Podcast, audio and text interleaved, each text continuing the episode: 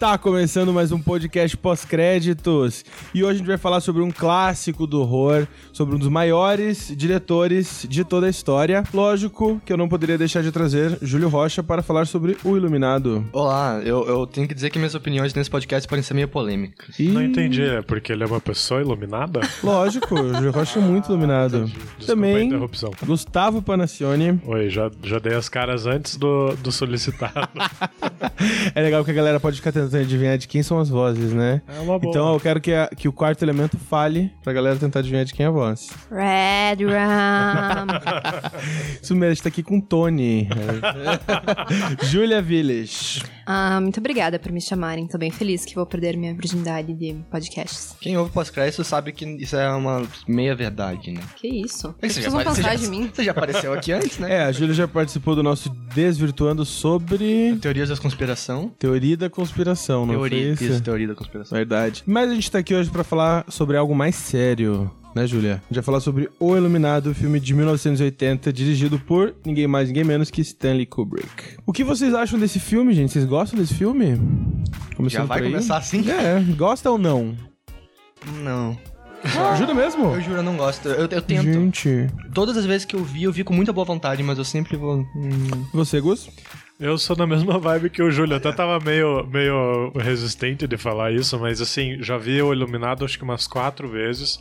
Sempre esqueço da foto do final, desculpa o spoiler, mas já avisando aqui. E eu não sei, sempre é uma novidade pra mim, mas é um filme que me, me, me hipnotiza, assim, sabe? Eu não consigo. de- Quando eu começo, eu não paro de ver. Sensacional. Mas não é um filme assim que me.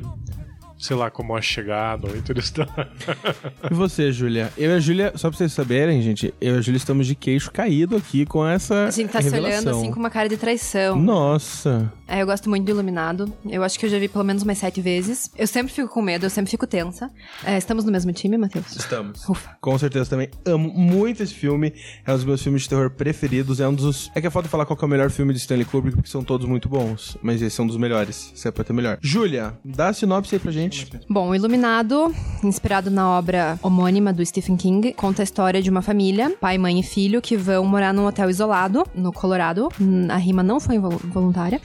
é, e coisas estranhas começam a acontecer nesse hotel, principalmente envolvendo Jack, o pai da família. Isso aí. É, Como a Júlia falou, é inspirado num Stephen King. Queria saber, quem já leu? Eu não. Consta aqui que eu estou levantando a mão. É, a Júlia. única. Então, esse é o tipo, tá nos os únicos três. Existem três filmes que as pessoas realmente gostam baseados em Stephen King, né? Acho que todos os outros são. que- Todo ano sai pelo menos três filmes baseados em Stephen King, né? Mais ou menos. Ah, é? Nossa, Não, não entendi. Tem- ah, tá, tem tá. muito filme baseado não, em tem King. muito. Só e que- assim, em muitos ele tá envolvido na produção, né? e as Tá pessoas. chegando realmente- agora a Torre Negra. A também. Torre Negra e o It, né? Mais um, It, mais um It. Mais um, verdade. Só que as pessoas só realmente gostam de Iluminado, A Espera de um Milagre e o Shawshank Redemption. É, Sonho de Verdade. Sonho de Liberdade. São, são os únicos que são respeitados, eu acho, né? Tipo, de forma geral, tipo, cemitério. Respeitados de verdade, assim, acho que são. Talvez it, de certa É. Nossa, não sei, é Não, muito- é não muito sei, ruim, acho que pela É galera. trash. É, pela galera mais cult, mais trash, talvez seja. Mas esses três, assim, não tem dúvida. E o Iluminado, ele é engraçado porque é, essa história é muito, é muito complicada, porque o Stephen King odeia o filme. O filme não, ele odeia a adaptação, né, em si. E, não sei, eu, eu li um pouco sobre o porquê dessas razões, mas, Julia, você consegue dizer o porquê? Diferenças do livro e do filme que po- possam ter feito Stephen King odiar tanto. Assim, eles partem da mesma premissa, mas é só, é a mesma base. Só que são histórias que acabam divergindo muito, assim. Resumindo, seria que o filme dá a entender que o vilão é o Jack. Ele sempre foi é, Desde o problemático começo, e o né? hotel só potencializou isso nele. O livro deixa um pouco mais claro que o problema é o hotel. Uhum. Que o hotel tem uma história mais sangrenta. E o livro, ele é, sei lá, assustador, de alguma forma? Eu acho, mas eu sou cagona. Quem aqui já viu Friends? Tem, aquele- Como assim? tem uma cena muito. Um episódio muito clássico de Friends, que é o que Não, o é Joey... clássico pra gente, porque a gente viu, tipo, sete exato. vezes. Pra quem gosta de Friends, que é o, o Joey tá lendo Iluminado, e quando fica com medo do Iluminado, ele coloca o livro na geladeira, no, No congelador, né? Exatamente. E, é- e é uma é uma expressão que virou, né? Coloca o livro no congelador quando o livro tá- te dá medo. Assim, eu Nunca uso, precisei. né? Mas eu uso a expressão, mas você virou pra todo mundo. Não, mas Eu virou acho que assim. não é tão comum, mas É? acho que é só pra quem vê Eu acho que é porque eu convivo com o Júlio, talvez. Pode ser. É, Júlio, você prefere o livro ou o filme? Tem que escolher um. Ai. Se eu tivesse que escolher, eu vou dizer o livro, então, mas não que eu não goste do filme, muito pelo contrário. Gente, eu tô sozinho mesmo, a Não, eu gosto Dark. gosto muito do filme, só que eu acho que o livro é inevitável, né? Ele te dá muito mais descrição, assim, Entendi. você fica mais. E você não leu, Matheus. Você, Você não pode, absorve você melhor. Não pode opinar nessa. Ah, mas a gente tem uma preguiça em Stephen King, confesso. Ah, E chato. tudo, todas as adaptações dele que ele bota a mão são cagadas, então não tem o que fazer. Não, mas ele é um bom escritor. O problema dele é quando resolve se meter a fazer filme. É, esse é o principal problema dele. Eu também tava vendo algumas entrevistas e o Stephen King ele disse que ele ama o Kubrick e que o, um dos filmes preferidos dele é o Doutor Fantástico. E que ele não tem problema, tipo, com a direção do, do Iluminado, com a atuação, produção e tal. Ele fala que é uma obra-prima, mas ele critica as decisões que o Kubrick tomou e principalmente o roteiro, assim, por causa disso que a Júlia falou. É, tem uma entrevista que ele fala que hum, no livro o Jack não é esse louco, né? Ele não é esse cara todo imprevisível desde o começo, igual é no filme, e ele faz uma crítica que é até, a gente pode levar em consideração, que ele fala que, o, que a personagem da Wendy né, que é Shelley Sharon. Duval, é, o que o Kubrick fez com ela é, é a personagem mais misógina da história do cinema, porque ela só serve pra gritar e chorar, né, o filme inteiro. Assim, boa parte do motivo pelo qual eu não gosto desse filme é essa mulher. Nossa senhora, que personagem chata. é muito. Nossa, É que ela é uma personagem chata e a atriz também não ajuda, né? Nossa, eu gosto da, da Wendy. Eu acho que ela tem uma, uma inocência ali que pro filme faz parte, entendeu? Ele complementa muita coisa. Eu gosto muito do jeito que ela corre. Parece Jack Sparrow correndo.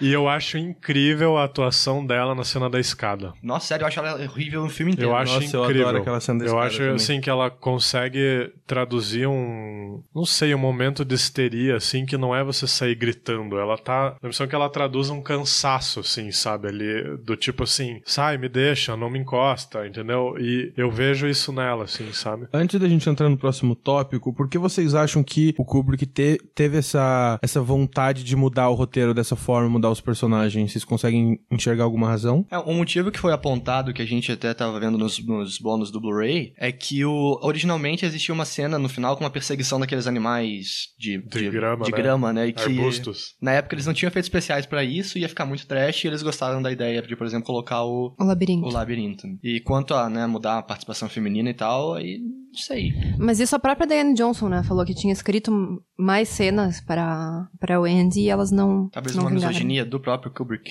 É, eu, eu acho que é muito isso que o Gus falou, assim. Eu acho que ele quis deixar ela pra ser mais essa pessoa que é mais frágil, né? Aham. E, ok, é um erro, a gente não tá dizendo É. isso, talvez, bem sexista, mas eu acho que é, foi o que passou. A gente tem que pensar também que o filme foi, foi sei lá, escrito o quê? Nos 70, final dos anos 70? Era E, outra é, mentalidade a- também, o né? que o Kubrick diz ali numa das entrevistas que ele escolheu ela justamente por essa cara que ela teria, é, figurativamente, né, de estar junto com o Jack mesmo depois, mesmo passando por tudo que ela passou, né, assim, de o cara abusar do filho, não abusar, mas violentar o filho. Então, assim, é o tipo de coisa que figurativamente a menina representa, né, o Andy. E no livro, eu não li o livro, mas a Júlia pode complementar, é, é uma mulher mais forte, né, mais independente, talvez, não sei. É, na verdade, no livro, ela cogita várias vezes sair do hotel, se separar do Jack, e ela percebe que não é o melhor pra fazer, porque ela não conseguiria cuidar do filho, se sustentar, enfim.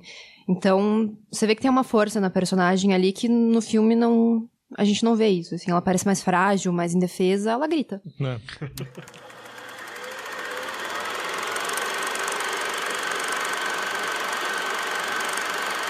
Gosto muito da frase que eu li em algum lugar, que é assim, o Kubrick é um gênio babaca. E ele realmente é um gênio e ele é realmente babaca. E isso em todas as obras dele, né? Ele era extremamente perfeccionista, cheio de preciosismo, e em Iluminado não foi diferente. Inclusive essa cena que o Gus falou da, Da da escada. escada, do bastão, foi gravada mais de 140 vezes, né? Senhora. E várias críticas é, desse filme é em relação ao tratamento dele com a Shelley Duval, a atriz, a protagonista, né? Porque ele maltratava ela muito assim. Ele chegou a pedir pra galera do da, o resto da produção ignorar ela várias vezes só pra horrível. só para tipo era um bullying um, um abuso psicológico e verbal de um nível assim que, que chega a assustar né ele fazia ela chorar de fato então tem cenas que ela tá com, com a cara vermelha que era, ela realmente tava mal É, supostamente essa era a intenção artística dele, né? Pra conseguir tirar, arrancar dela. essa era a defesa né Mas, né? Ela é uma atriz, né? Ela devia ser. Ele devia considerar que ela é capaz de interpretar, assim, toda essa ajudinha, né? Tem relatos até que ela chegou a perder cabelo durante as gravações e, tipo, precisou de acompanhamento médico e psicológico depois pra conseguir passar por tudo isso, né? Isso E pra o- gente vir aqui e falar mal dela, né? Desculpa. Coitada. Eu não, Não, falei É, mal. eu falei mal, desculpa. Mas voltando mais ainda pra esse preciosismo do Kubrick, diz que, tipo, as gravações do filme duraram mais de 100, mais 100 dias a mais do que era previsto. Então, pra você ver como ele re- gravava, regravava, regravava, precisava fazer muito isso. Inclusive, essa cena do bastão, que tem mais de 140 vezes, ela tá no Guinness como a cena mais regravada da história. Muito engraçado isso. E é engraçado, por exemplo, nessa parte especificamente da Shelley, né, da atuação dela na escada, na entrevista que eu li, ele fala ali, por exemplo, que um ator só pode fazer uma coisa por vez. E depois que ele aprende as, as falas dele a ponto de poder dizer elas sem pensar, a gente ainda tem o trabalho de dirigir ele emocionalmente, entendeu? Então. Dá pra ver É como outra ele etapa, é né? muito resistente, assim, de... Não sei, é uma visão muito é, superior, né? Talvez, diretor e ator, eu não sei. Mas ele te- tá querendo tirar o melhor do cara, né? Isso, E faz parte do método dele de direção de ator, inclusive quem comenta isso, acho que era o biógrafo dele, se não me engano, que ele. O motivo pelo qual ele refazia a cena é que ele queria o estado que a pessoa alcançaria várias, né, várias tentativas depois. Porque ele falava que no começo a pessoa estava se esforçando bastante. Aí depois a pessoa começa a ficar entediada. E chega num ponto que ela já, já sente que fez tanta coisa que ela começa simplesmente a fazer maluquice, né? A E aí- gritar. exatamente, fazer caras e bocas e tudo mais. É, eu acho, por exemplo, se a gente for pegar o próprio Cidade de Deus. A gente tem podcast sobre Cidade de Deus? Ainda não, tá na Tá aí lista, né? uma, né? É, Cidade de Deus, a diretora de, de atores agora, que eu não vou lembrar o nome, Regina Simone, não vou lembrar. Ela tinha também, né, essa, ela- essa escola, que era uma escola também que o Heath Ledger, o próprio Jared Leto aplicou nas últimas atuações deles, é, que é isso de você te- tentar aproximar o ator o máximo do que ele tá sentindo pra ele realmente expressar aquilo. Em Cidade de Deus, a galera batia na cara do, da criançada, né? Pra criançada chorar. Eu acho que, tá, isso é questionável também, mas eu acho que o grande problema daqui do Iluminado é que os relatos só são com ela, né? Com a Shelley. Ele não fazia isso com o, com o Jack, Jack Nicholson ou com o Piazinho, era só com ela. Então acho que tá aí o grande problema de toda essa questão, né? É, e outra grande questão é que ele já pensou o filme com o Jack em mente, né? O Jack Nicholson. Ele, ele já tinha um respeito pelo Jack a ponto de talvez deixar mais livre, assim, a atuação dele e tal. Então, talvez comece aí, né? Os outros dois foram selecionados, né? É, até porque tinha o poder do nome, né? Quem que vai brigar com o Jack Nicholson, quem vai brigar com a Shelley Duval, que, que, que ela tinha de roteiro, É, de é. né, currículo. Acho que foi, foi você que falou, Júlia, não sei se falou fora das gravações ou a gente já tava gravando, na questão de ter várias versões do filme. Tem uma versão Americana, europeia. americana europeia. Na verdade, essa história que você falou é que o filme foi primeiro, lanç... o filme foi primeiro lançado nos Estados Unidos e a versão que foi ao ar fora dos Estados Unidos tinha 25 minutos a menos de duração. Foram um total de 17 cenas cortadas. Assim, nenhuma particularmente relevante, né? Só curiosidades. Foi bizarro porque a gente tava estudando pra fazer o filme e a gente começou a ver uns prints de umas cenas que, tipo, nossa, o que, que foi isso? Não lembro. E a gente tinha visto o filme no mesmo dia, então, né, assim. E, tinha uma cena es- especificamente boa que era o menininho surtando, né? Uhum. Era, era uma cena legal. Não É, surtando, é- mas... é uma cena bem curtinha, assim, tem acho que um minuto e pouco de duração. E o Danny entra em transe, né? Então quem assume é o Tony. E a, o Andy chama ele e ele fala. é, como é que ele fala? Danny's gone. É, Dan- Dennis Gunn, Dennis Not Here, um negócio assim, é bem sinistro. Ui, eu queria ver. Quero ver isso. Eu vou colocar o link aqui no, no post. Tem fácil acesso a isso? Tem, tem no Tem no YouTube, YouTube. deve ter alguma versão Eu de- queria recomendar também, porque eu fazer duas recomendações aqui. Que são duas coisas que eu vou que pelo menos no meu estudo eu vou falar bastante. O making off do filme, que o Kubrick e a filha dele chamavam de documentário, mas tá no making off do filme, acho que várias edições. Quem fez, quem dirigiu, né, quem fez esse making off foi a filha do Kubrick, a Vivian Kubrick. É muito bom, traz muita coisa de bastidor legal. E eu também queria recomendar é, um vídeo do canal Lessons from the Screenplay, que fala bastante sobre principalmente questões de roteiro. Então, se você achou interessante o que a gente tá falando, esses dois eles vão trazer ainda mais, vão agregar bem mais conhecimento pra vocês ficam essas dúvidas aí. Tem muita coisa ali que, por exemplo, a própria atuação do Jack Nicholson, assim, eu não acho tão especial, sabe? Eu também não. É, eu acho que tem. É, é, Daí eu não sei, mas, por exemplo, isso é 1980, o Batman com o Coringa sai quando? 1989, 89. Mais no né? Mas, cara, pra mim eu vejo muita coisa do Coringa ali, sabe? e talvez seja uma visão muito futurística, né? A gente hoje falando do filme, mas talvez naquela época representasse muito mais, né? Mas o Jack Nicholson é o cara que. Ele, ele é um bom ator, óbvio, né? Um ótimo ator, mas ele repete muito. da- ele faz meio que um- uma variação do mesmo personagem sempre, né? Estranho no Ninho. Sei lá, Os Infiltrados. Esses filmes dele, ele é sempre um cara meio maluco, meio É porque ele tem essa psicopata. cara de louco. né? É. É indiscutível. E, por exemplo, ali no começo do filme, e isso, claro, fica de certa forma explicado depois, mas você vê como ele não tem empatia com nenhuma do- dos dois, né? Nenhum, tanto o filho quanto a mulher. E depois, tanto também vejo o Kubrick falando aqui que o, o Jack, na verdade, odeia o filho dele, sabe? E isso no filme não fica tão Não claro passa, pra né? mim, sabe? Mas ve- eu vejo uma distância, mas não vejo esse ódio tão forte, sabe? É, não sei, o Jack me incomoda muito, sabe? E, e também acho que por não ser um filme tão de terror, assim. Ele, Ele é mais tá- um suspense, né? É, ele, ele deixa um pouco no ar, assim, umas coisas. Não, é porque tem uma, uma explicação pra ele odiar tanto o filho. Não uma explicação, Ah, mas um tá. background, assim, numa das cenas que a nossa versão brasileira não recebeu, que é a Wendy chama uma médica no hotel, né? Porque, enfim, o Danny começa a surtar. E a médica descobre que o braço do Danny foi quebrado. E a Wendy admite que realmente alguns anos atrás, num assédio de fúria, o Danny, é, enfim, rasgou alguns Jack- papéis do Jack, né? Já que ele Ah, era isso. escritor e tal, e quebrou o braço dele. Que ele explica mais ou menos pro, pro, Pro bartender. Acho né? que Tem é. um diálogo meio sobre isso. Então tem, tem esse background, né? De que ele sente que o filho foi responsável por acabar com a carreira dele. É, vamos falar de roteiro agora, falando nisso? Continuando no que a Júlia falou. É, eu vi que o roteiro teve muita alteração durante as gravações, né? Inclusive nesse documentário que eu falei, dá pra ver várias cenas deles discutindo o roteiro, reescrevendo na hora, tanto os atores como o diretor, como a roteirista, né? Porque o, o filme é roteirizado pela Diane Johnson e pelo Kubrick. E é muito engraçado, porque na- tem várias cenas do Kubrick com a máquina de escrever ali nos bastidores enquanto eles estão falando, ele tá ali reescrevendo o roteiro. E eu descobri que esse roteiro, o roteiro original, é extremamente difícil de achar. Quase ninguém nunca teve acesso a ele. É, o roteiro que tem é o roteiro da pós-produção, né? Que, que é como, basicamente como o filme foi pro ar. Eu queria muito ver essas mudanças. Será que era mais próximo do livro? O que será que tinha? Eu preciso de ajuda pra entender por que, que o roteiro desse filme é bom. Tipo, de verdade. eu juro pra você, eu preciso da defesa de vocês pra entender o que, que tem de bom no roteiro desse filme. O que te incomoda é só o roteiro do filme?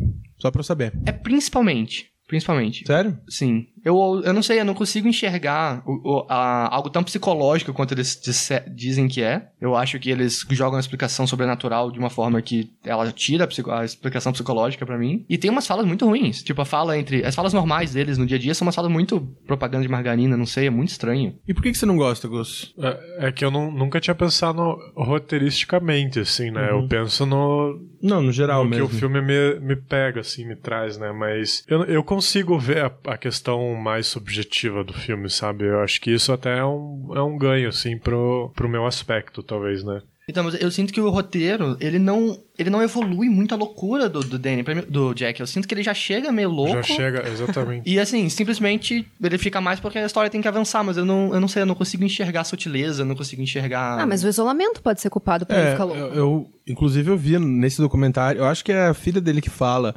porque tem a versão, tem esse documentário com a filha dele narrando, como, sabe? E ela fala que ele, o Kubrick estudou muito sobre, essa- não, não sei se é síndrome que fala, mas sobre esse problema de pessoas que ficam muito tempo isoladas e criam é, essa loucura, e essa loucura vai aumentando cada vez mais. E isso eu acho bem construído pela questão do tempo, que é um tempo muito confuso. O filme inteiro é muito confuso propositalmente, mas isso do tempo é muito, né? Porque primeiro se passam muitos meses, aí depois um mês, daí depois uma semana, daí depois dias, aí depois horas. E, e não aparece o letreiro dizendo o tempo que passou, não? Aparece, Aparece. no começo um mês, se eu não me engano, depois é, são os dias da semana pulados em Ah, dois, sim. né? E eles são sempre meio que com a mesma roupa também, aí parece. E o. E eu, eu, inclusive, achei na internet um, um infográfico que mostra certinho o tempo. É muito engraçado, porque ele vai aumentando e diminuindo, assim. Vou ver se eu consigo achar isso pra linkar também. Mas é uma. Eu tenho uma coisa a falar. É uma pergunta muito complicada você responder por que não gostou do filme, sabe? Eu não sei, é mais sensação, eu acho, sabe? Eu queria mais me explicar um pouquinho aqui. Sim, é. Porque às vezes vem uns cine chatos querendo. Oh, mas por favor, tá falando que o filme é chato, mas não sabe explicar, mas eu realmente não sei explicar o porquê. É, outra coisa que eu sinto que talvez seja um. É, eu- pelo jeito, esse filme foi cortado mais do que devia também, né? Tem cena que a gente devia ter visto e não viu. E eu, tal. desco- eu, eu, pra- eu descobri agora que eu vi, tinha visto duas vezes a versão europeia. Limitada, né? A con- sendo cortada. Não, é porque eu já, já tinha assistido essa cena do, da médica dele falando que quebrou o braço Sério? do, do Danny pequenininho. Então eu vi a versão completa, Ah, eu não então sabia pode- disso. Porque eu sinto, por exemplo, que né, tem aquela história de que num filme de terror, às vezes você precisa, pr- pra você conseguir apreciar o filme e entrar no clima, você precisa gostar dos personagens e ter medo que eles morram, ter medo que eles briguem, ter medo que aconteça algo errado. Vocês têm? Vocês se preocupam com o Danny, com a Wendy, com o Jack? Assim, eu não... Eu sinto que falta humanizar os personagens, É, falta, sabe, da é, é background, da eu não tinha histórias pra eles. Eu não, não sei, eu não consigo entrar na, no clima daqueles três personagens. Não são, Eu não, são sei, eu acho que o roteiro ele preza muito pela construção dos personagens. Eu amo isso, por isso que eu tô até estranhando, assim. Mas, a gente defenda, vai chegar lá. É, a gente tá falando de roteiro, né? O- Sim. É? Ah, tá. Defenda pra mim. então. Não, mas não, a gente tava falando de roteiro, daí a gente, vocês pararam, falaram que vocês não gostam. Agora eu quero saber o que a Júlia gosta. Ah, tá. Que eu tava Por que, que vocês gostam do roteiro. filme? Eu acho que ele é bem construído, mas de um jeito simples. Eu gosto muito da cena do, em que a Wendy acha os papéis que dizem, né? All, All work blank and and... no blank. all blank and no blank makes blank and blank blank. Porque pra mim aquilo resume todo o filme, assim. O Jack já tava surtando fazia muito tempo e isso só não era visto, assim. Eu acho que você pouparia horas, horas não, mas uns bons minutos de você explicar, construir isso só com aquela cena. Eu gosto muito disso, assim. Uhum. Ele sabe sintetizar as emoções. Eu anotei aqui palavras que me fazem gostar tanto do filme. São elas imprevisibilidade, ambiguidade e bizarrice. Eu acho que é isso que faz eu sentir que o filme é tão assustador e que me assusta tanto. Também separei aqui duas citações, uma da Diane Johnson, roteirista, e outra do Kubrick, que também é roteirista e o diretor, né? O Kubrick fala que o filme é apenas uma história sobre uma família que sorrateiramente vai perdendo a cabeça. Eu achei sensacional essa descrição. Ele fala que isso é o filme. E a Diane Johnson fala sobre o roteiro seguinte, que o único mote que ela e o Kubrick tinham era o seguinte... O, filme, o roteiro deve ser plausível, sem truques baratos, sem furos na história ou falhas nas motivações dos personagens. Ele deve ser completamente assustador. E eu acho que ele consegue fazer um check assim, em todas essas questões. É, uma coisa que eu gosto muito no filme, e que é um mérito enorme do roteiro, é que ele foge de inúmeros padrões de filme de terror que a gente tá acostumado. Ele, desde o começo, constrói, tipo, que o, que o Jack é louco. Ele faz questão de mostrar que o Jack é louco, que o Jack é abusivo com a família, que, que o menininho tinha um amigo imaginário e que o hotel tinha um passado sombrio. Então, tudo isso já é entregue pra gente logo de cara. Em nenhum momento a gente fica. é, Por isso que eu falo que ele é, é- é imprevisível, porque o filme já começa imprevisível, dando tudo pra gente de cara, tudo que vai acontecer. Ele fala: fique fora do quarto 2. 37. 237, entrega um monte de coisa, e você fica naquela. Mas por que, que eles estão entregando tudo? E isso é um mérito muito grande do roteiro. Uma coisa que eu acho muito legal é que o filme ele usa a trilha sonora de forma bizarra inúmeras vezes, assim, tipo, do nada a trilha sonora aumenta, não acontece nada. Então, eu acho que isso é o que faz pra mim o filme ser tão assustador, assim, porque você fica o tempo todo sem saber o que, que tá acontecendo, o que, que vai acontecer. Eu acho isso incrível. Não, a trilha realmente, até essa eu concordo, ela é muito boa mesmo. Eu acho que se não fosse a trilha, o filme poderia parecer uma comédia, na real. É porque as atuações são tão exageradas, os, os momentos são tão, né, e... Qual que é a palavra que você usou mesmo? Imprevisíveis, né? Imprevisíveis. É tudo tão do nada, tudo tão exagerado, que eu acho que se não tivesse aquela trilha muito esquisita, muito sinistra, seria bem risível até em alguns momentos. Colocar, sei lá, claque, pessoas rindo no fundo, uma parada assim. Eu acho que eu já vi. Tem, acho que umas Eu que edições tem. No, no internet, no, Tem? de Eu acho que trailer, já vi. Eu sei que a assim, gente já fez a, como seria a abertura de Friends se fosse... Não, mais macabra, é, né? com no Iluminado. Mas tem, tem umas versões, acho que eu já vi também, de... Nossa, eu não sabia que tinha uma versão Coisas sitcom engraçadas. do Iluminado. Então é isso, né? A gente já deixou claro aqui quem odeia o filme e quem ama o filme, então vamos brigar. Não, mas é que eu não sei ainda se é o ponto... se é o ponto ideal pra falar disso, mas é que olhando pela perspectiva do que a Júlia já falou do livro versus filme, e é, claro que é uma adaptação, a gente entende e tal, mas eu acho que o Kubrick tentou deixar muita coisa no ar, sabe? E isso me incomoda, assim, porque você não. Claro que é imprevisível e tal, tudo que o Matheus falou, eu concordo, mas eu acho que falta uma, uma pegada, alguma coisa que amarre ali, e talvez seja por isso que o, o Stephen King não goste tanto, sabe? Porque falta um pé no chão ali, do tipo, ok, é o hotel que absorveu, que, que fez tudo aquilo, ou é o Jack, ou sei lá, alguma outra terceira explicação. Mas é, eu acho que essa questão de jogar tudo no começo e depois no final ao colocar aquela foto maldita que todo mundo fica virando em cima é. dela, talvez mostre um pouco dessa coisa que o Júlio falou também, que talvez o filme teja, te- tenha sido muito cortado e muito adaptado, como você já falou no roteiro, né? O roteiro em constante alteração e tal. Não sei, às vezes as coisas se perdem um pouco nisso. Mas assim, eu, o filme é bom. Só não me atrai tanto, assim, sabe? Não é um filme que eu pego na locadora. E aí, falando um pouco dessa questão de definição, que eu acho que é importante, Ontem eu fui na locadora alugar o filme, porque eu tenho Gente, uma isso ainda locadora existe. aqui do lado de lado, casa. uma das e- melhores de Curitiba, E eu vou, vou bastante gente. ali. E aí eu perguntei pelo filme e a mulher falava assim, mas é terror ou é suspense? e aí eu acho que é um ponto-chave, entendeu? Porque você não sabe definir o, o- E isso pode ser bom também, sabe? Eu tô muito ambíguo como filme, então eu vou parar de falar por aqui. Hum. Vocês querem discutir se é terror ou suspense, talvez, agora? Eu acho que é suspense. Suspense. É suspense? Eu acho que é suspense. Acabou a discussão. É que- tá, tá só. É porque eu ia, eu ia falar que é suspense também, porque eu não consigo entender como alguém se assusta com o filme. É que eu acho verdade. que isso é questão de Mas eu, época. o filme quase em nenhum momento me assusta. É, ele é mais Não. incômodo. Ele me dá medo. Mas isso é Ele me questão dá de medo. época, entendeu? Mas é que uma outra coisa que poderia fazer o filme ser muito assustador é porque muita gente se identifica com essa questão da família, que às vezes acaba dando errado, o marido acaba ficando violento, então ele é um terror que talvez não fale tanto pra gente, porque né, nenhum de nós tem filhos. Pode ser também. Mas eu acredito muito nas coisas de, de temporal, assim, sabe? O filme na década de 80 era uma coisa, hoje ele é outra, sabe? É, naquela época o Exorcista era assustador, entende? E, eu não acho o Exorcista assustador também. Mas é mais assustador que Iluminado. Exorcista assustador também. É mais assustador que Iluminado, mas Iluminado teve o seu marco na época como filme de terror, entendeu? Uma coisa Até, que... até, desculpa só interromper, pelas questões tecnológicas, tipo a, a parede, o, o banho de sangue lá no, no corredor, isso daí é um marco, né? As meninas assassinadas no corredor também.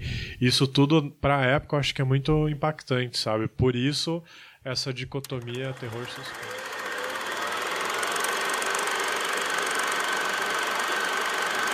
Vamos para os efeitos especiais. Então, o- uma coisa incrível do filme que a gente tem que considerar é a ideia do, do Steadicam, né? Que é uma, é uma tecnologia revolucionária da época, ainda estava muito em, no começo da sua utilização e tal, e o Kubrick decide que ele vai usar ninguém menos que o cara que criou o Steadicam. Então, Só. só eu, só o cara que criou o Steadicam pra gravar as cenas. E aí você vê que tem o filme inteiro é muito, ele explora muito bem isso.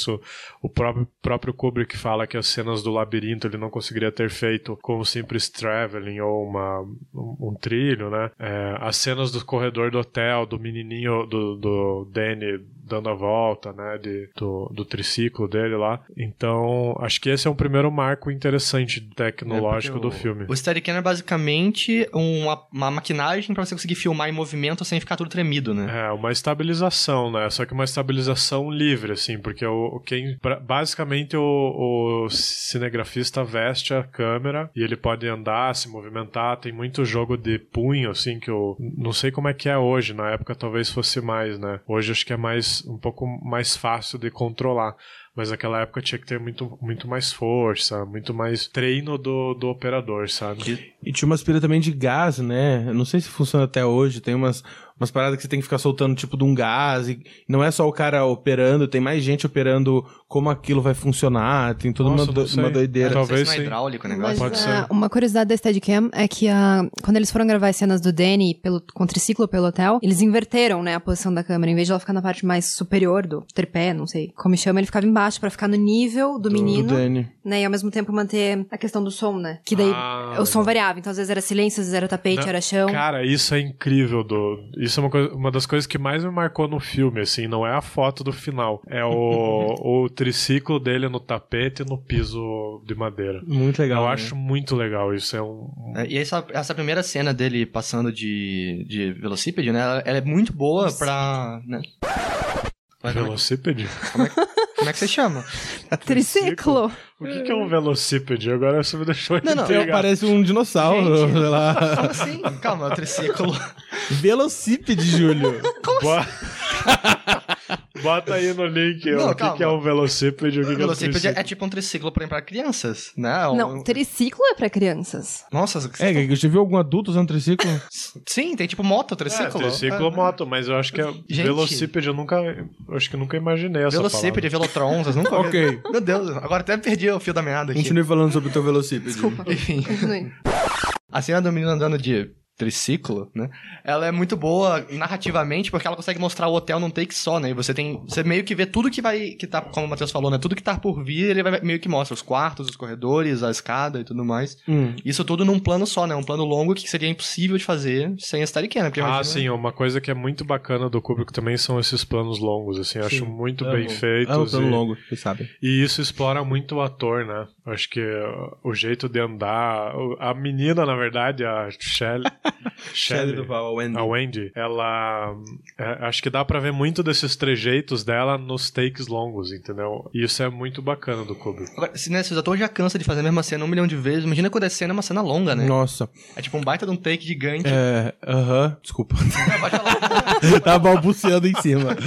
É, uma coisa que eu tava vendo, essa cena que eles tiveram que abaixar a câmera pra ficar na altura do menino, eles tiveram que filmar numa cadeira de rodas, porque a câmera não conseguia até tão baixo no Steadicam, então ele teve que sentar numa cadeira de rodas pra conseguir filmar na altura do menino. Achei isso bem inventivo, né? Eu também queria comentar isso do hotel. É, o Kubrick fez propositalmente o hotel ser extremamente confuso. Então, várias vezes você vê eh, um, um corredor extremamente longo e ele entra logo numa, num quarto que tem uma janela. E não era pra ter uma janela, porque tem é mais hotel. E uma janela com luz do sol. Você não entende a planta do hotel em nenhum momento, porque do nada ele entra num hall e daí depois ele entra num outro corredor que parece que é pra funcionário. E essa cena do menino no velocípede é, mostra, mostra muito isso, sabe? A gente tá vendo o hotel, mas ao mesmo tempo você não sabe se ele tá dando voltas, se ele tá andando num. Não dá pra entender. E uma coisa que marca também é a direção de arte de tudo, né? Porque você vê, por exemplo, o quarto 237 fica num andar completamente.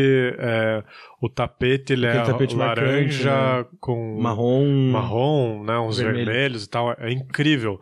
Aí o, o quarto que é o 237, quando ele entra no quarto, você vê um tapete completamente diferente, que é uma, uma cor mais, sei lá, verde petróleo com marrom e tal. E, e também outras partes do hotel tem outras configurações artísticas impensáveis, assim, né? A própria sei lá, a arquitetura do hotel no saguão ali, que é onde o Jack mais fica escrevendo, né? Ela tem um ar mais campestre, assim, né? Uma coisa mais de E tem janelas enormes. é, só que depois muda, sabe? É interessante Tem mesmo. muita sabe? luz, é, é uma doideira. Inclusive, eu vi que algum dessa tapeçaria, tá certo falar tapeçaria? Tá, né? Que. Algumas dessas tapeçaria fo- tapeçarias foram desenhadas pro filme. É aquela daquele baile que tem, daquele grande baile, foi desenhada para pro filme, assim. E é muito triste, porque o set pegou fogo depois, né? Ah, é? Aham. Ai, que dó. O set pegou fogo.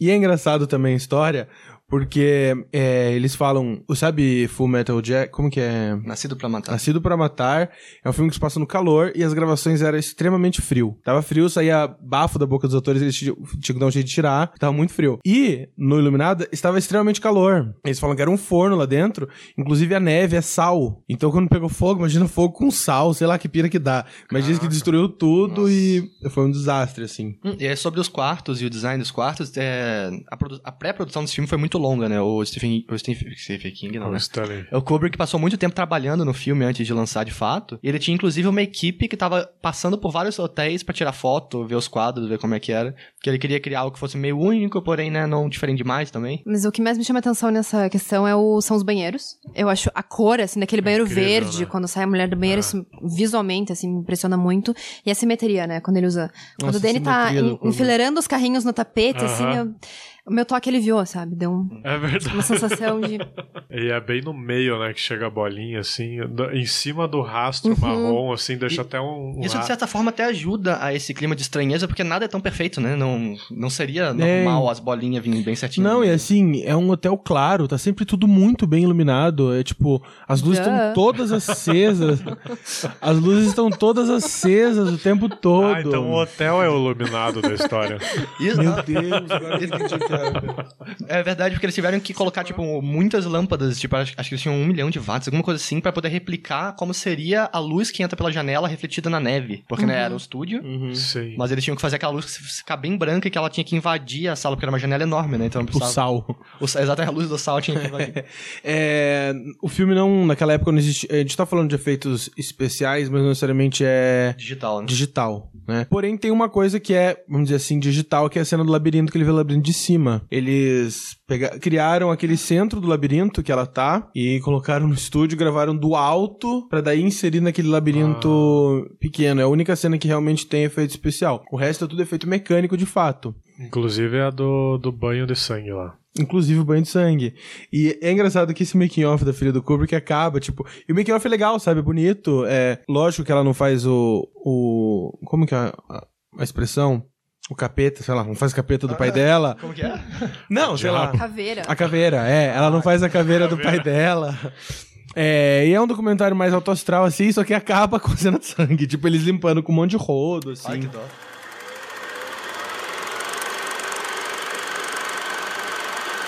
Quem é o iluminado? Eu acho que é o hotel, agora que o Matheus deu a deixa. Sobre as luzes. É que realmente tem deixa pra você interpretar quem é o iluminado? Tipo, não, né? O cara ensina pro moleque e fala, você é o iluminado, pronto. Não? É, o diferente. iluminado é o Danny. Ok. Não, É calma, isso? gente, pode abrir isso. pra- Ah, não, assim, vocês não precisam concordar, porque eu falei, mas é que eu, calma. é que eu não, eu não sinto que tem deixa uma- uma- nada aberto pra você interpretar quem é o iluminado. Não, mas é que se uma pessoa não viu o filme, ela vê a capa do filme ou até do livro depois que ficou eternizado, você vai pensar, ok, o iluminado é o Jack Nicholson. E você vai com esse pensamento, assim. Daí, quando, já no começo do filme, um pouco do que o Matheus falando de entregar, dele já explica, não, você tem um poder, você é iluminado. Então, a gente tem uma coincidência aqui. A chegada é sobre Como que a é? filha. Iluminado é sobre o filho. Sei não. Não, Não, pode brincadeira. pensar, talvez, por que iluminado, né? Por que, que essa habilidade do Danny... é- Porque é o Danny. Eu ia- não, eu ia mais longe. Seria iluminado? Vamos dizer assim, uma pessoa com aqueles poderes. Apagado não seria o Qual, certo. qual exatamente é o, o poder dele, né? Pra começar. Exa- Não, O que e que outra, será que é uma, uma coisa boa? Porque eu acho que não é, entendeu? O, o iluminado, primeiro, o cara que conta pra ele o que, que é iluminado e vai salvar eles depois morre. Entendeu? O Danny tá a vida inteira tentando fugir daquela coisa, sei lá.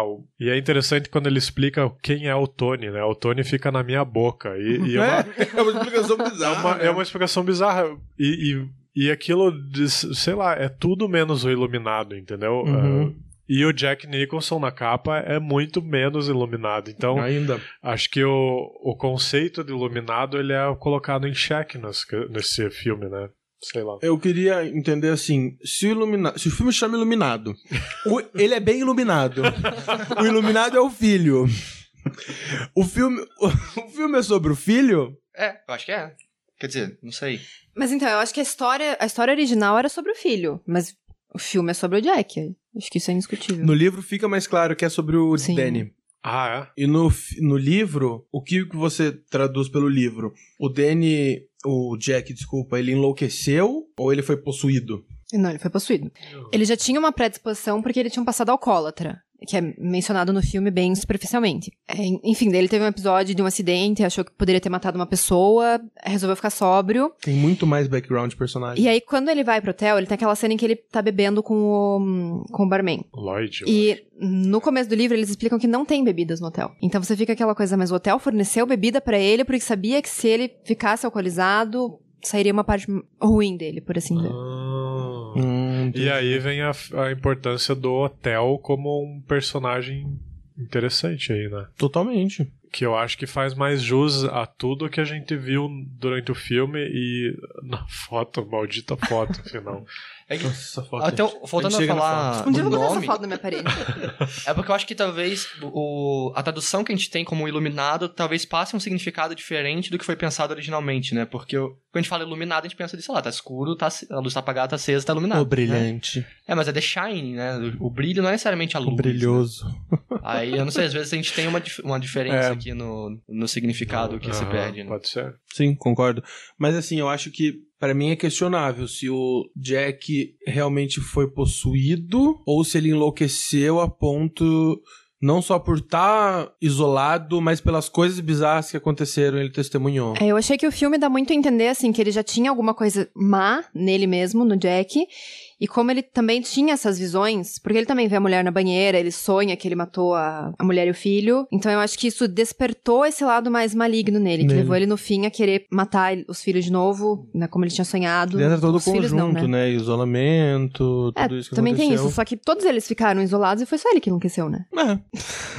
Mas será que eu acho que o fato dele ter enlouquecido é muito questão dele, porque ele era o único que era frustrado na carreira. Ele era o único que se isolava de fato, porque a mãe tava sempre brincando com a criança. É, ele não, ele não deixava ninguém entrar. Quando alguém entrava, ele surtava. Ele, sabe, ele tinha todas essas piras. Então eu acho que esse conjunto faz muito sentido, assim, E sabe? é, é possível enxergar que ele também, talvez também seja iluminado igual o menino, né? É, Eu vejo assim. O cara fala que, que passa de geração pra geração. E só que o menino foi instruído sobre isso meio cedo, né? O cara, o Jack Nicholson, o Jack nunca teve essa revelação, nunca teve alguém pra ensinar ele. Então, sei lá, às vezes você realmente tá lá de boas, você começa a ver coisa que não era pra ver, isso não tem uma explicação pra isso, igual o menino tinha. Isso deve te ajudar a surtar um pouquinho, né? Na verdade, toda a história do Tony entra nessa questão de ele não entender o que que tá acontecendo com ele, né? Que Essa, gente, eu juro, todas as vezes que eu vi o filme, eu sempre achava que realmente existia um Tony. Aham. Uma entidade. É, eu Tony. achava que tinha tipo uma entidade que acompanhava ele. Assim, eu tive que ler pra entender que. "Ah, O quê? É! Eu tô assim, ó. Eu tava esperando aqui. o quê? que ele é o Tony, o nome dele é Daniel Anthony. Isso é uma explicação que tem no livro. É uma explicação que tem no livro. Ah, Então, como ele não sabia o que eram essas visões que ele tinha, essa percepção de sentimentos, ele desenvolveu na cabeça dele que ele tinha um amigo imaginário, que era o Tony, que contava essas coisas pra ele. Shrink it. É que isso no livro é meio que um plot twist, né? Não é revelado desde o começo. ah, é tipo uma racionalização dos problemas que ele tinha, assim. Cara, eu consigo entender Tipo porque o isso. Stephen King odiou o filme. Ele mudou bastante, né? Ele mudou muita é. coisa e tirou muita coisa E também. ele tira coisa. Esse é o problema. Mas não faz o filme ser ruim. É, Não, não, fa- não é que o filme seja ruim, mas ele- eu acho que ele tira coisas que enriqueceriam o filme, enriquecer, te dariam mais background pra entender as coisas. Porque o que eu costumo gostar no Stephen King, tipo, sei lá, em Espera de um Milagre ou Cemitério, é- o elemento sobrenatural é muito bem definido. Tipo, você sabe o que que é, mas ele é um pedaço muito pequeno da história. Porque no cemitério, por exemplo, é um livro enorme, tipo, ele tem umas 600 páginas, e você sabe que tem um cemitério que se, quem é enterrado lá volta. Essa é a premissa. O personagem principal é quase um Jack, né? Ele vai enlouquecendo com a ideia desse cemitério, entendeu? Vai acontecendo coisas lá que ele vai ficando maluco. E é muito fácil de você distinguir até onde vai o efeito do sobrenatural e até onde é o cara realmente ficando maluco. E eu acho que o meu problema com o Iluminado filme Não dá. Você não sabe. é né? difícil de, de dizer o que, que é sobrenatural, o que, que é psicológico, sabe? Mas eu acho que é isso Mas que faz eu o filme gosto ser disso, ótimo, exatamente. Cara, é isso que faz o filme muito bom. Eu acho que Você não sabe, você não sabe o que tá acontecendo, você fica. E é isso, e por isso que ele te hipnotiza. Você fica assim, ó, cara, ele, ele tá louco mesmo, ele tá brincando. Será que não é só um, como que chama? Um exercício pro livro dele? sabe? Bem louco. Ele tá vivenciando Bem positivo, né? É, porém, tenho algo a falar. O Gustavo falou que não gosta, o, Bruno, o Júlio falou que não gosta, a Júlia falou que prefere o livro. Eu tenho algo a falar. Eu prefiro muito mais a primeira parte do filme do que a segunda. Eu É, gosto muito desculpa, mais. Onde é que você traça o esse... que você considera Tá. a primeira parte? é? Antes é um filme bizarro, imprevisível, blá blá blá. Depois é um filme de um cara com machado correndo atrás da família. Eu prefiro a parte antes do machado. Gosto da parte da segunda parte do filme, tô chamando assim, mesmo não sendo metade metade, mas eu gosto muito mais do filme antes dele enlouquecer. Pra mim, quando ele enlouquece, é que daí já tá no final também, né? Se a gente for ver é Não, muito E pouco. eu acho que é isso que tem. é- Essa segunda parte é onde ele tenta explicar muita coisa. Não sei. Eu tenho essa impressão. É, por exemplo, eu sinto que, na, a digamos, o que o Matheus considera a primeira parte é a parte que você ainda pode considerar algo subjetivo. É, nada muito explicitamente sobrenatural acontece fora, talvez, daquele diálogo telepático do menino com o, com o Dick, né? É, e chegando mais pra frente, ele começa a abdicar da possibilidade de ser tudo psicológico pra ir inserindo o sobrenatural. Tipo, a porta, quando, ele, quando a Wendy prende ele no freezer, alguém abre, alguém abre ele. Com certeza não é a Wendy, com certeza não é o menino, e o Dick não tinha chegado ainda. Então, né, foi aberto sobrenaturalmente essa porta. É, todos os delírios dele poderiam ser explicados como algo. Quer dizer, todas as vezes que ele vê mortos e pessoas que não deveriam estar lá, poderia ser explicado como algo psicológico. Mas aí depois tem aquela malditinha foto no final que deixa não. Esse, esse hotel tem uma coisa esquisita, realmente tinha essas pessoas en- enchendo o saco dele, Mas levando ele pra esse lado maluco. A perseguição começa quando é a cena do bastão, né? A cena do Machado, ou do Bastão. Aqui tem as É duas, porque né? A do É, bastão, tô falando Tá, do bastão. Uhum. É que aquela cena, ela começa quando o Danny encontra a mulher no banheiro e aparece com o pescoço machucado e ela acha que foi o Jack, né? Exatamente, ela leva ele lá e fala se machucou, se machucou. Ele tá ótimo. Mais pra frente também. Eu acho que o filme começa. Acho que. Ah, tá aqui meu microfone. Não tinha visto. acho que o filme começa a cair. Eu não sei. Eu prefiro menos o filme, hora que é a perseguição através dos dois. Eu gosto das piras. Da mulher, das, das alucinações que ele tem, do bar, do baile. Mas quando é. É que o filme para de ser sobrenatural e deixa e a ser só o cara perseguindo a família com machado. Isso é muito legal, porque é, é assustador também, o pai perseguindo a esposa e os filhos, o filho. Mas pra mim, eu queria... Ah, não sei explicar. Pra mim decai, entendeu? É que- eu gostava mais das loucuras paranormais. Quando é só ele com o machado. É que deixa nada mais subjetivo, né? Ok, ele É, enlouqueceu. sim, é um cara com machado. Você aceita. E eu acho que o Jack Nicholson tá, tá um pouco demais nessa cena, sabe? Ele se ele tivesse menos malucão, se, se parecesse que fosse uma pessoa consciente atrás da família, sabe? Eu acho que seria mais assustador. Se não parecesse que ele tá completamente surtado, que ele é um. Que ele tá quase Jim Carrey de tão maluco, assim. Sim, ele faz careta, ele fala, ele fala A umas caras. Ele engraçadas. ó- é. vira os olhos assim. Mas isso foi, né, eu imagino que intencional do Kubrick, porque, por exemplo, a cena do Here's Journey, a gente viu no- nos bônus ali do Blu-ray, que ele, é- ela foi feita na 27º take, que é pra conseguir aquele Here's Journey. Talvez o prim- tivesse alguns mais discretos, tivesse... Que foi espontâneo, mais- né? Aquele Here's Johnny. Foi espontâneo? Foi, Ah, eu do, foi do Jack Nicholson, assim. Ele, naquele momento ele achou que cabia e entrou. Soltou.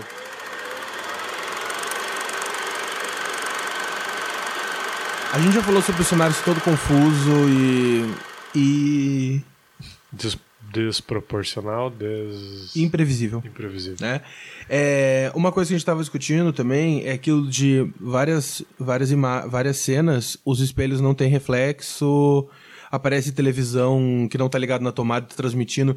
Então foram detalhes que o Kubrick fez questão de colocar no filme pra te incomodar e fazer você ficar, o teu inconsciente ficar incomodado com aquilo. Você não chegou a citar alguns também? A porta do congelador no começo do filme, quando o Dick tá apresentando pra Wendy e pro Danny, o, o hotel, né? E a parte da cozinha ali, o, o cara abre a porta pra um lado no primeiro take, né? No primeiro, primeiro corte, ele tomada, e no segundo ele tá abrindo de outro, assim, quando a gente tá com a câmera de dentro do freezer, assim, né? A porta abre pro outro lado. Então, assim, é é que nem o, o, o pessoal diz, assim, no- nos textos que a gente lê. O Kubrick, ele é tão simétrico e tão preocupado com detalhes que ele não ia deixar detalhes escapar essas coisas, né?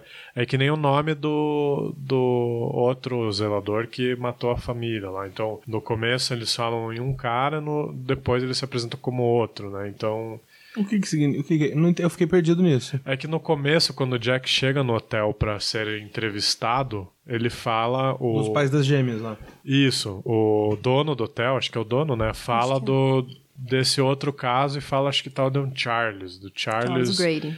Grady, né? E aí depois, quando o, o Jack tem a conversa com o tal do Grady no banheiro, ele se apresenta como Darby. Delbert. Delbert, isso, Delbert Grady. É um furo de roteiro isso? Não chega Não. Fica o questionamento. Até porque o personagem do Jack fica falando, não, mas eu te conheço, você matou É. sua filha, né? Então, então dá a entender que é, não sei, uma... Que não deveria ser exatamente o mesmo cara, né? Porque se realmente fosse, Exatamente. seria fácil. Mas que é muito parecido. Então ficam essas teorias no ar, assim, sabe? São pistas que talvez o Kubrick tenha deixado, não sei se para resolver o mistério, mas para justamente como você estava falando, para deixar o negócio mais A gente incomodado. mais incomodado, exatamente. Tem uma... É que, né, tem aquela pira de que o hotel foi construído em cima de um cemitério indígena. Ah, é. Tem mais Então, isso também no daí essa é filme, uma né? outra teoria também que surge, né? Que, enfim, complementa. É, não, e aí se, por exemplo, você parte da premissa do cemitério igual do cemitério, o livro Cemitério do Stephen King, que o, o, o- quando você é enterrado nesse cemitério e você volta à vida, você pode partir da teoria que é um cemitério parecido, com uma maldição parecida, e que quando a pessoa morre ali, ela de certa forma volta. Só que ela Ela não fica volta. ali pra sempre. Sim. American Horror Story Eu, Hotel. Falar agora Make Horror Story. É, só que ela não volta exatamente igual ela era, né? Pelo menos não no, no caso do cemitério. E acho que nesse filme também pessoa, ele volta como meio que outra pessoa, né? A pessoa, quem morre lá. E o. Acho que é nessa cena do, do- da conversa entre o Delbert Grady e o Jack que isso fica um pouco mais claro, porque daí ele fala uma coisa de ever and ever and ever. E assim. Que ele fala, você sempre esteve aqui, você sempre foi o isso, zelador, né? é, então, assim, são algumas, alguns detalhes ali que. Será que ele tá vivo? Desde o o começo? Jack? Ah, Quando quando você acha que ele já chegou morto ali, ah, sei lá. Vai que ele morreu no comecinho. Júlia, você que dá uma teoria, dá uma, dá uma explicada. Tá. Qual que você acredita? Calma. É, bom, primeiro só complementando, tem a teoria do, dos índios, que é, acho que a mais famosa de todas, que diz que é, o filme do Kubrick é uma representação da opressão americana contra os índios. Adoro. Isso seria exemplificado até porque ele tem muita arte indígena, né, nas Indígena. paredes. E, e o cara negro também, que quando o Delbert se refere a ele, ele fala de nigger, né? Que é Uhum. uma, um- um termo completamente ofensivo. É, enfim, americanos oprimindo populações Minorias, né? minorias né? Que teoricamente não são tão minorias na época né, das opressões, mas São minorias de opinião, na opinião. são minorias atualmente, do- né, dos séculos pra cá. Então essa é a primeira teoria que o, o próprio Kubrick acho que já falou que é uma bobagem ficar pensando É, eu nisso. não e tal. consigo enxergar isso no filme. Eu entendo quem fala e tal, mas eu tenho dificuldade de enxergar essa analogia de forma passou tão pela minha cabeça. grande. é. É, e daí tem uma, uma. Não sei se é essa cena que mostram que quando matam o, o, o Dick lá, quando o Jack mata o Dick, ele cai também em cima de um De um negócio símbolo indígena. indígena, né? e tal. Enfim, é esse tipo de coisa que o filme tenta passar. E eu não, eu acho que isso é tão é tão óbvio que fica meio chato de o Kubrick que é fazer realmente isso. pensou nisso, entendeu? Sei lá, talvez seja, mas eu não acho que seja tão É que não parece ser o ponto do filme, né? Eu acho que em nenhum momento ele tenta discutir esse tipo de questão. Não. Tanto que assim, eu adoro ver teoria das coisas, né? Vocês sabem. E é um filme que não. Nem pesquisei um monte de coisa sobre o filme, nem pesquisei teoria. Mas uma teoria que eu li é que nesse filme o Kubrick confessa que ele ajudou a falsificar as imagens do homem pisando na lua. Ah, eu então achei essa, eu vi- sensacional. E daí tem a, a blusa do menininho, né? Do Danny, É, que- Apollo 11. eu não sei. E o, o quarto, 236, que é a quantidade de, sei lá, quantos mil, milhões de quilômetros que daria da Terra à Lua. É verdade, eu vi essa também. E aí daí- tiver um pedido de desculpas, né? É, negócio tipo, assim. uma, que ele está admitindo, né? Só que nesse making off comentado, a filha dele fala: Gente, meu pai não, veio, não gravou. Porque acho que foi gravado bem depois, assim. Agora, gente, só pra me desmistificar, meu pai nunca gravou O Homem Chegando na Lua, tá? Adoro. E aí, o, o- a outra teoria... É, quero mais teorias, por favor, me A teoria de que o hotel... O, o hotel realmente absorve esses personagens. Então, assim, o hotel provoca tudo aquilo pra possuí-los, assim. Então, a, a foto seria uma explicação dessa, de que o hotel absorveu isso, absorveu o Jack, né? É, teoricamente, seria, acho que absorveria também o filho e a mulher, Mas mas... por que o hotel não absorve quando ele tá em funcionamento? Porque ninguém morre enquanto tá em funcionamento. Mas eu. né? Não, mas essa é a questão. Muita gente morreu quando ele tava a mulher na banheira. Ela morreu quando ele tava em É funcionamento. verdade.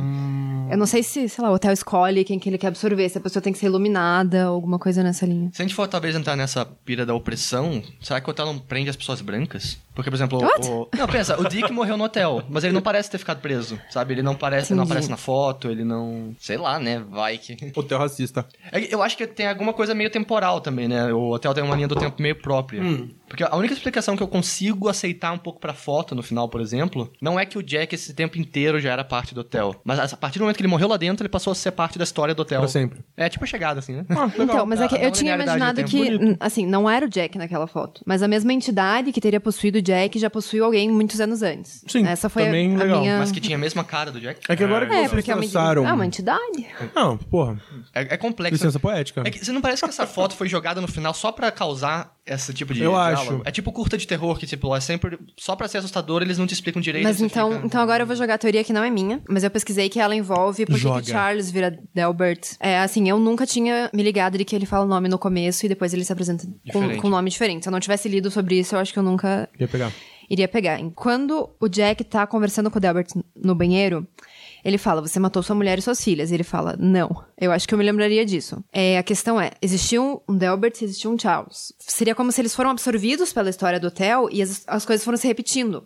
Então, novamente, quando apareceu um zelador que também tinha duas filhas, também tinha mulher. Só que no caso do Delbert, ele não as matou, ele as corrigiu. É a palavra que ele usa. Corrigiu. Mas ele não matou. Então seria o caso do Jack. O Jack já estava presente na história do hotel, talvez não como Jack. Entendeu? Entra um pouco nessa questão dele ser não linear, de que as coisas se repetem. Eu é, acho um, é um grande plausível. mistério, né? Eu acho plausível. Assim, eu confesso que quando eu revi agora e veio essa cena da foto que eu não lembrava, a minha ideia é, é me passou uma ideia de ciclo. Tipo, isso já aconteceu e vai acontecer de novo. Eu acho que pra mim tinha sido isso que a foto quis passar. Ok, é, é, a explicação, é o que me passou, mas sem explicação. Fiquei pensando, porra, mas por que, que ele tá nessa foto de 1921? E eu acho muito. Agora que você me fala. É, o Júlio abriu minha cabeça qual as similaridades com American Horror Story. E American Horror Story tem várias cenas que são homenagens ao Iluminado. Eu acho que a temática da temporada de Hotel não é à toa. A temporada de Hotel é um hotel que as pessoas morrem. Ai, não é dessa temporada que eu tava falando. É que é igual Murder House, só que.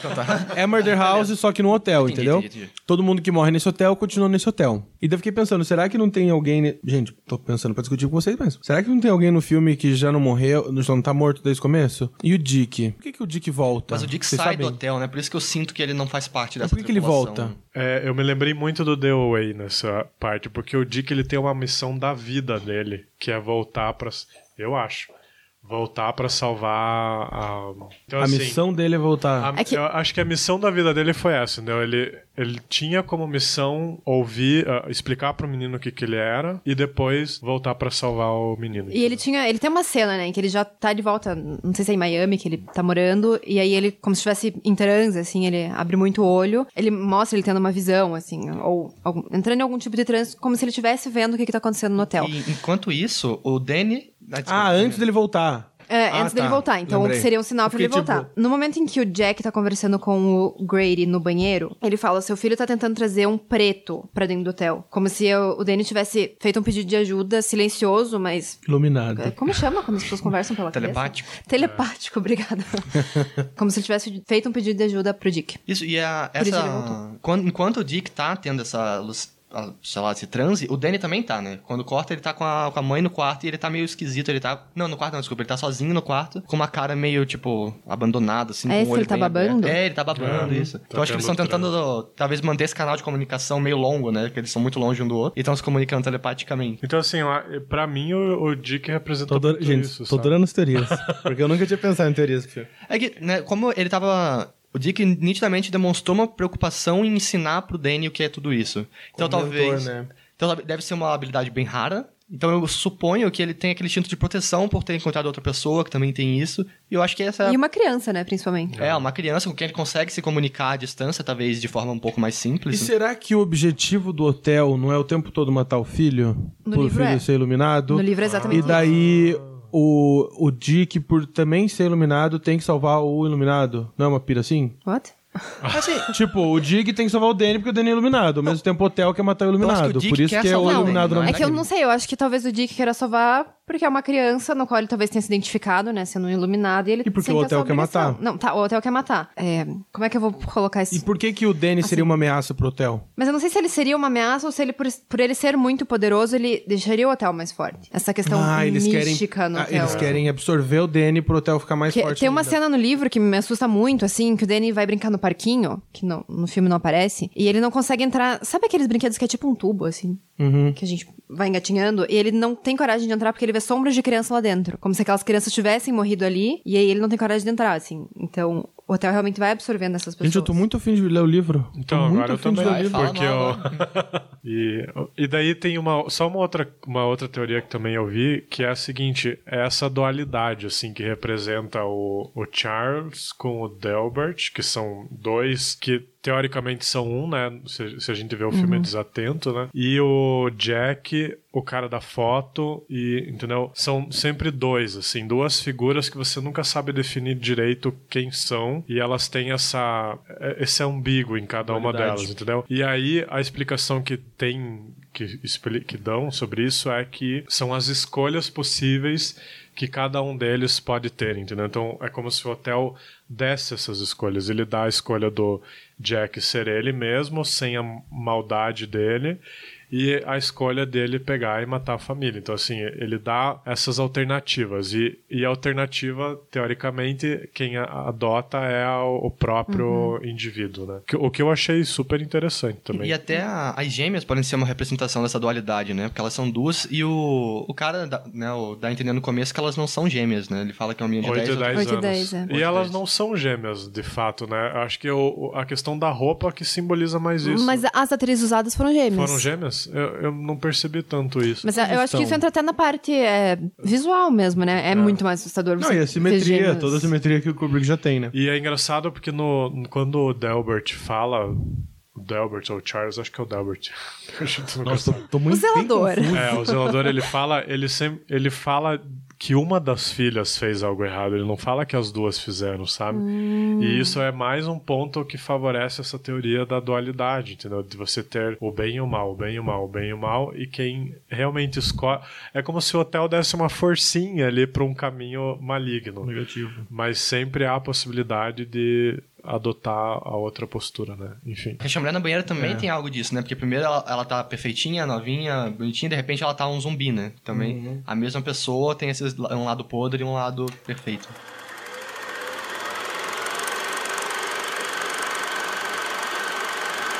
Essa cena do hospital aí, que eu nunca tinha ouvido falar. Então, eu também não. Eu... Lendo Fale sobre isso, eu acabei de porque você falou fora é, da eu falei gravação, fora, né? né? Desculpa. Mas que essa é uma cena que ela foi cortada de todas as versões. S- seria pra finalizar o filme. Minto. Ela seria antes da foto. Tan, tan, tan. Ah, tem a foto de qualquer forma, resumindo. É que de qualquer modo o filme encerraria com a foto, né? Mas que tá lá o Andy e o Danny no hospital, aparece o dono, o gerente do hotel, enfim, informa que o corpo dele nunca foi encontrado. E isso, um dos motivos da cena não ter ido ao ar é porque ela levantaria muitas perguntas. Então, será que ele não morreu no hotel? Será que ele foi absorvido? Alguém resgatou? Enfim, mas é, a principal teoria seria que ele teria sido absorvido pelo hotel e daí por isso ele apareceu na foto, né? É como. A foto pode ser aquela parada, tipo. Não quer dizer que a foto é realmente de 1921, mas que todo mundo que morre no hotel aparece na foto. É, eu acho que coisa talvez assim. a foto seja de 1921, mas o Jack não tava ali o tempo inteiro. Porque ele é. É, a gente só viu a Então, foto naquele eu momento. até né? vi uma- um outro cara falando que essa foto ela não estava em nenhum outro momento dos takes dentro do hotel. Daí ele até faz uns prints assim. E realmente você não vê a foto, mas poderia ser qualquer outro lugar, né? É, então é interessante perceber que aquela foto surgiu de uma hora pra outra, sei lá. É, a grande verdade é que ele colocou essa foto no final só pra fazer a gente ficar batendo a cabeça, É, né? Só pra gente gravar um podcast inteiro sobre, Sobre. isso. Eu vou analisar melhor a foto. Vai que na foto o Dick também tá na foto. Eu, Eu, acho que tentei não enxergar tá. os outros Não caras dá? na foto, mas ela passa muito rápido. Não, e é, é muito engraçado que ela vai dando um zoom na cara dele, a cara dele parece que tá viva ali. Ela... Não, e não tá. eu- Porque É muito bizarro. senão já teriam achado. É, já com teria, certeza. é verdade. É, né? Que tô falando. 50 anos depois, tô querendo descobrir coisa, coisa nova. aqui. É. Eu posso falar umas curiosidades? Com certeza. O quarto no roteiro original não era o 237, sim o 217. Que foi um pedido do próprio hotel, né? Que inspirou as gravações pra evitar pânico entre os. Os, moradores. os- Entre os ah, hóspedes. 37 não existia, então. Não existe no Então, hotel. não existia no hotel. No fim das contas, o quarto mais requisitado desse hotel atualmente é o 217. É, outra coisa. A frase I'll work and I'll play, Makes Jack a dull boy. blank, blank, blank, blank, ela foi aquela cena, ela foi escrita em vários idiomas. Pra que a hora que a Wendy pegasse a folha, pra cada país que ela fosse direcionada, Ah, teria um idioma diferente. Só E não não era a frase traduzida literalmente. Eu não sei. É tipo o caderninho Como que é em português? Não sei. Não fizeram em português. Não é todo o trabalho, nenhuma diversão faz de Jack um bobão? Aham, isso, isso, isso. Tá escrito Mas na... tem no Ah, filme, Tá será? pichado em algum lugar aqui Na em Curitiba, avenida né? É. Marechal Deodoro. É. No roteiro original também, o, a família começaria a trabalhar no hotel no dia 30 de setembro. O Kubrick mudou isso pro dia 30... De outubro, Pro, pra final da temporada ser 30 de outubro, pra que o primeiro dia deles no hotel fosse no Halloween. Uh, olha os Assim, detalhes, quem que cara, ele é muito isso, mas- perspicaz. Mas eles contam isso no filme, eu, eu até ia prestar atenção. Ele fala, a temporada Fala. vai até o dia 30 de De outubro. outubro. Ah, claro que a gente não ia se ligar, né? Que ah, Sim. eles vão começar no Ah, Halloween. alguém se ligou porque alguém Ah, não, anotou, alguém né? se ligou. que a gente falou isso, mas... é, são detalhes pequenos, né, que constroem essa, essa, Essa mística riqueza. esquisita do hotel. É basicamente isso. É, e a outra curiosidade também que a gente não falou é que a fotografia onde o- que- a famosa final, né, no final, ela foi construída, né? Então o Kubrick pegou lá uma foto da década de, de 20 e inseriu o Jack Nicholson com uma série de recursos não fo Pré-Photoshop. é, a- arcaicos photoshopísticos. Então ele teve que tirar a foto do Jack com a mesma luz e tal para poder inserir o, o Jack naqueles figurantes que não eram figurantes do filme, eram figurantes É, os figurantes do filme que aparecem no baile, o Kubrick usava um megafone pra falar com ele, não porque ele queria ser ouvido, mas porque ele não queria que as pessoas conversassem durante a filmagem. Ele é chato. Nossa, cara chato, Ele é né? muito, né? Deus muito chato. céu. É o gênio babaca. É, é o Jenny Babaca. Temos vários por aí. Inclusive o Kubrick era muito fã de Woody Allen, que também é outro gênio babaca. Veja só. Né? E por aí vai. Qual que é a cena preferida de vocês? Eu particularmente gosto do diálogo dele no, com o Lloyd, no bar. Eu acho que é a, a melhor cena, a cena que mais... Que, sei lá, você mais poderia interpretar das duas formas, né? Como algo sobrenatural ou algo completamente da cabeça dele. Eu acho que é o momento que o Jack Nicholson entrega, ou, sabe, a melhor atuação dele no filme pra mim, que ele ainda não tá 100% psicótico, né? Ele tá meio rindo sozinho, tá meio bobo. Que aí você fica naquela, pode ser efeito do álcool. A gente talvez ele nem esteja bebendo, né? Já que existe De o background de que não tem álcool ali, né? Às vezes é uma bebida psicológica também. Então eu acho que essa cena pra mim é um momento. Uma coisa que eu gosto muito dessa cena, a gente não falou, não chegou a falar tanto de técnica, mas uma coisa que eu gosto muito dessa cena, o Kubrick usa muito nos filmes dele é, lu- é iluminação practical, como que chama em português? prática. não sei o que é. Iluminação prática, Direta, sei lá. talvez. Que é aquela ilumina é, iluminação que você vê em cena. Não é toda a luz tá por trás. Então, sei lá, se ele, se ele enquadra esse abajur, porque esse abajur tá fazendo a luz da cena, essa cena é uma luz prática, né? Vamos traduzir assim. E essa cena do bar eu adoro, porque ela tem muita luz prática, porque atrás do bar, assim, ele é inteiro cheio de lâmpada, sai, sai luz debaixo do, do balcão. Acho muito legal, acho muito bonita essa cena, inclusive. Qual que é a tua preferida, Gus? Cara, a minha é a do menino andando com o triciclo e, e o som dessa cena, acho que Não da hora também. resume tudo, assim. Julia. Eu gosto muito da cena final no labirinto, por vários motivos. Um, porque vendo né, os bastidores ali, a gente descobriu que o labirinto, na verdade, era muito pequeno, mas foi todo um jogo de imagem, assim, que deixou ele parecer muito maior do que ele era. E porque eu tenho a impressão que naquela cena o Danny leva o Jack à, morte, assim. Como se o Danny fosse responsável por o Jack morrer. Ele dá um banho no Jack, né? no mesmo momento em que ele se salva, ele acaba matando o pai, assim. Eu acho isso bem sinistro. Muito legal. Eu gosto muito. ah, eu vou acho que eu vou escolher a cena do, do, do Velociraptor. Como que é? Velocípede. Velocípede. Do Velocípede. Eu gosto muito da cena do Velocípede. Eu gosto de quase todas as cenas do menino, gente. E, cara, que menino bom, né? Eu nunca mais atuou. Não? Não? Nossa, não procurei isso. Fez nada. A gente conseguiria enxergar o hotel como uma figura viva, assim, literalmente uma pessoa? Porque eu, eu fiquei, nossa, viajando na maionese total aqui, né? É uma Mas o- pessoa, os né? barulhos que Como a gente, ilha. Um ser vivo não, mas por exemplo, os é a barulhos que a gente ouve às vezes parece, parece um barulho de uma respiração, sabe? Como se o hotel estivesse respirando. E talvez o, o Danny entrando, o Danny e o, e o Jack entrando no labirinto, um labirinto é quase como, sabe, um intestino, entranhas, e dá voltas e você vai indo pro âmago de alguma Uou. coisa. E ele, é, digamos, o, o Danny sai e o cara fica lá dentro e é digerido pelo hotel, pelo... Absorvido? Ah, é, ele é absorvido, ele entra. Nossa, tô achando sexy você falar isso. Inteligente. É que ele entra pelo labirinto, né? Ele vai, ele se perde ali dentro, morre ali dentro, né? O labirinto dá todas as voltas, assim como o intestino Meu delgado. Deus. Essa é uma E teoria. o que acontece. Que Ah, bonita. na- E é no, no corpo Que humano. metáfora linda, É Júlio. o intestino que absorve os nutrientes, né? Então, tipo. Olha. Nossa! Uou! Alguém. Alguém fez a lição de casa. Caralho! Parabéns, Júlia. Obrigada. Gente, Gostei, gostei. achei Obrigado. muito bonito. Interesting. Nossa. Mas daí o menino é defecado? Ou vomitado, né? Eu acho que ele, ele é tipo Pinóquio na baleia, Ah. né? Ele pega Não, não para, ele continua mandando bem. Meu Deus.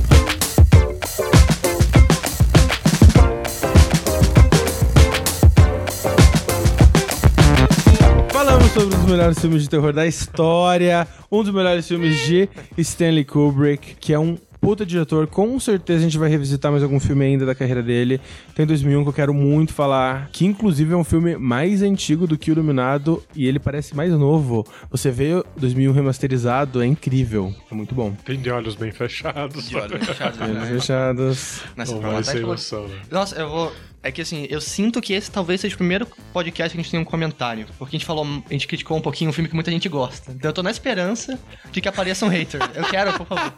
E eu já falo que tem mais um filme do Kubrick que talvez a gente fale que eu também não gosto muito. Laranja Mecânica? Ah, não vou falar ainda. Aff, Gente, como assim? Eu vou tirar Não tem um mistério. filme do Kubrick que eu odeio, não tô entendendo Não, isso. eu não odeio, mas eu dormi Você vendo odeia. várias vezes. Mas, eh, haters, não, não sejam haters meu e da Júlia, porque a gente, Por favor, desde o começo, defendeu. tá defendendo o filme. É, eu tenho mais uma pergunta. Vocês ficariam no hotel por seis, cinco Nossa, meses? sim. Eu super ficaria Parece também. muito legal ficar E no naquele hotel. hotel, principalmente. É que sim, não, calma, eu ia Mas não com a minha esposa e com o meu filho, eu queria levar a galera. Eu, ia- eu- não, eu queria ter um Netflix. Eu queria Tá, ter, justo. Eu ia precisar do Netflix, o videogame e uns livrinhos. é que você dá, né, a devida atualização conforme. É, pois é. Mas, nossa, eu acho que Fazer me remake parece de Lumina. muito legal ficar num hotel sozinho. Nossa, eu não ficaria. Cara, e é muito massa, porque eles falam que tem comida pra caralho, você pode dormir cada dia num quarto. É, você poderia E comer... tem... Nossa, tem né? bebida. Ele Por fala um assim, ano, né? alguma coisa poderia comer por um ano sem repetir prato, tá ligado? Nossa, sensacional. Eu ia acabar repetindo porque, né, não sou muito criativo, mas nossa. Eu, ia no- eu também tô nessa. É, gente, queria agradecer a participação de todos vocês. Júlia, principalmente, porque é, é a primeiríssima vez aqui no nosso podcast pós-créditos. Primeira, porém não última. Oh, Isso. A gente já tá, inclusive, eu tô Spoiler. conversando com os seus assessores, Júlia. Pra gente tentar marcar aquela gravação sobre noiva neurótica e noiva nervosa, mas tua É justo, agenda é tá justo. complicada. Te entendo. Gustavo Panacione, muito obrigado, meu querido. Eu que agradeço, sempre um prazer recebê-los e ser recebido. Opa! E Júlio Rocks, nosso É, filósofo. Rocks. Eu só falo, não me odeiem. Porque eu falei mal do filme. É que, é que esse é um filme que eu nunca vejo gente falando mal, eu sentia que eu precisava, tipo, dar a minha. Obrigado que você deu pretexto pra eu também falar, não mal, mas assim, pra. Não elogiar o Deixou técnico. você, deixou você mais corajoso para Isso, é falar porque eu o- não tinha o essa impressão. É, então você também que não gosta tanto assim do Iluminado, saia do armário aqui nos comentários. e comenta por que que o filme não é tão genial. tipo, você que falar ama. mal do Citizen Kane, né?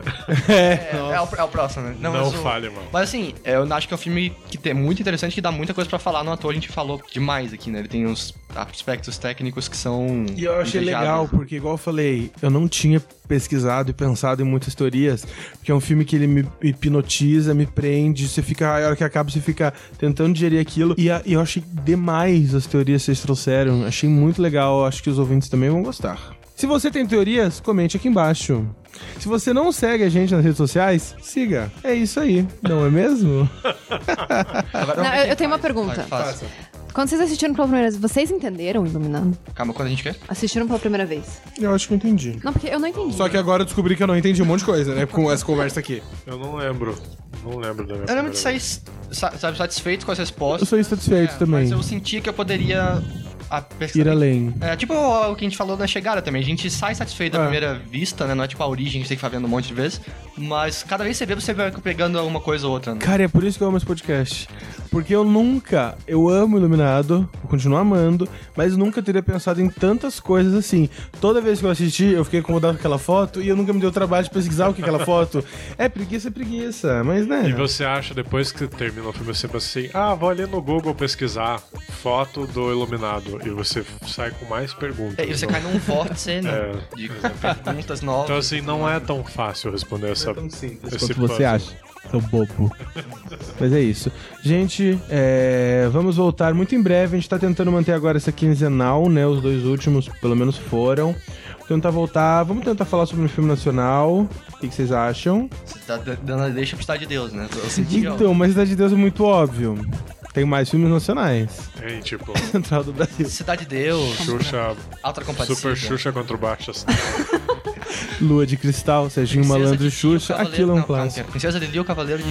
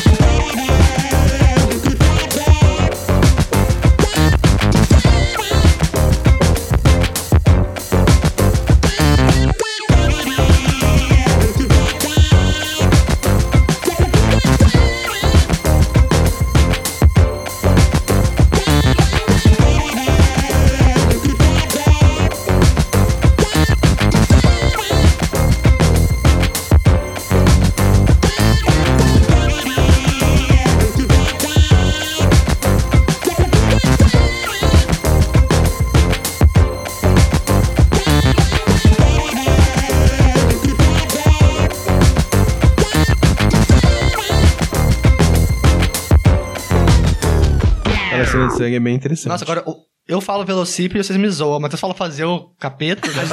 Eu não sei ditados. Não sei ditados.